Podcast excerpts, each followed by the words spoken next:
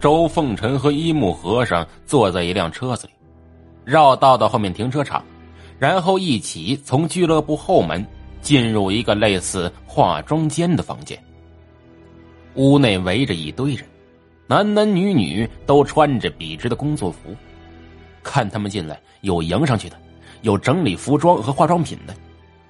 一木和尚被蒋锁神等人拥簇的坐在一边，涂抹雾气，换僧袍，还有一个漂亮的女管事客气的询问着各种事情。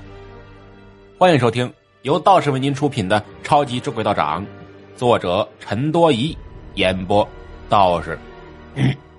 我跟你们说，有机会一定要买一个什么净水器啊，就是那种能倒出来直接喝那种，知道吧？自来水管子里直接能喝那种。要不然现在这尼玛吃咸了，然后水得现烧，这太难受了，简直。第二十八集，周凤臣有些蒙圈了，还以为来了就打，这这是干什么呀？他推开了几个上来的化妆师，怒道：“不是打呀，你们干什么呢？”蒋锁神冷笑说。既然是比武，那么自然要在大庭广众之下堂堂正正进行，肯定要收拾个行头，是吧？收拾你娘个腿儿！周凤臣很生气，比武要隐蔽，要找个没人的地方，一战定输赢，在大庭广众下叫比武吗？耍猴还差不多。一屋子里的人面面相觑，都感觉尴尬无比。周凤臣反应过来，又说：“你们不是趁机卖门票挣钱吧？”“呃呃，当然没有。”蒋锁神一本正经的说：“呃，比武嘛，呃，就要有观众啊，这样打的呢才刺激，输了丢人，赢了呢万众瞩目。”我不干。周凤臣转身就走。顺带着招呼着一木和尚，秃驴，给我出来，咱俩干一架，这事儿就算完了。你喊我干什么？一木火了，猛地拍桌子，刚换好的僧袍又秃了下去。周凤臣就是要故意惹恼他，说：“我说你是秃驴，打你这样的人跟打孩子没区别。你拍桌子怎么呢？拍桌子谁不会啊？我靠！”一木和尚受不了了，火气冲天，举着拳头就要打过来。蒋锁神和工作人员连忙拦住他。那个漂亮的女管事对周凤臣说：“这位先生，如今来也来了，再走的话，是不是太没风度了？”“风度，风度值几个钱呀？”周凤臣皱皱眉，转身就走，不准备跟他们玩了。女管事想了想。急忙拦住他，从皮包中拿出一沓钱。无论输赢，这个您先拿着。呃，周凤臣看着钞票，又观察了一下厚度，心脏狂跳起来。这里是多多少？呃，一万。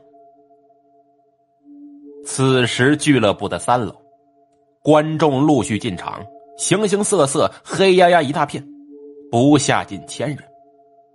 大厅里靠窗的位置有座有擂台，主持人在上面调试着话筒，下面工作人员维持秩序，布置道具。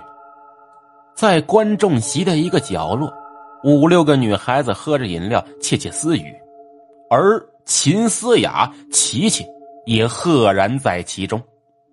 哎呀，说好的来健身的，结果遇到打架了，好残忍的吧？琪琪和声笑一声说：“来的早不如来的巧，反正闲着也是闲着，我觉得挺好玩。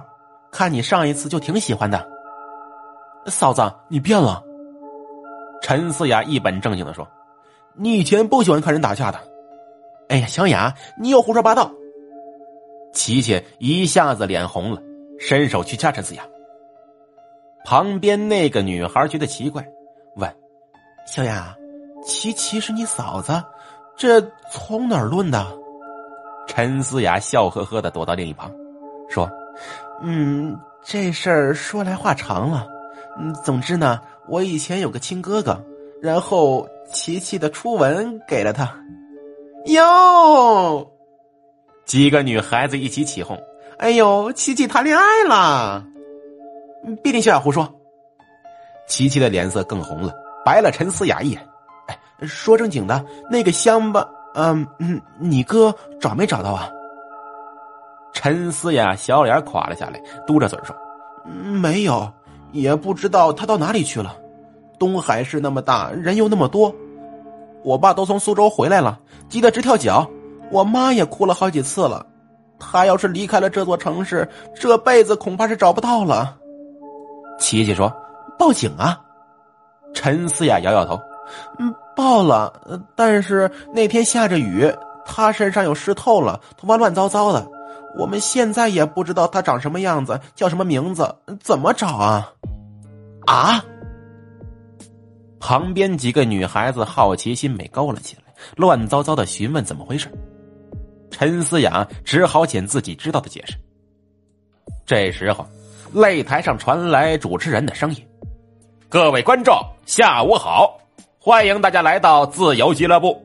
今天的擂台赛。”一方是少林达摩院的高僧一木大师，另一方则是一位年轻高手，不知出手何于门派，但是曾经打败过北方自由格斗者蒋锁神。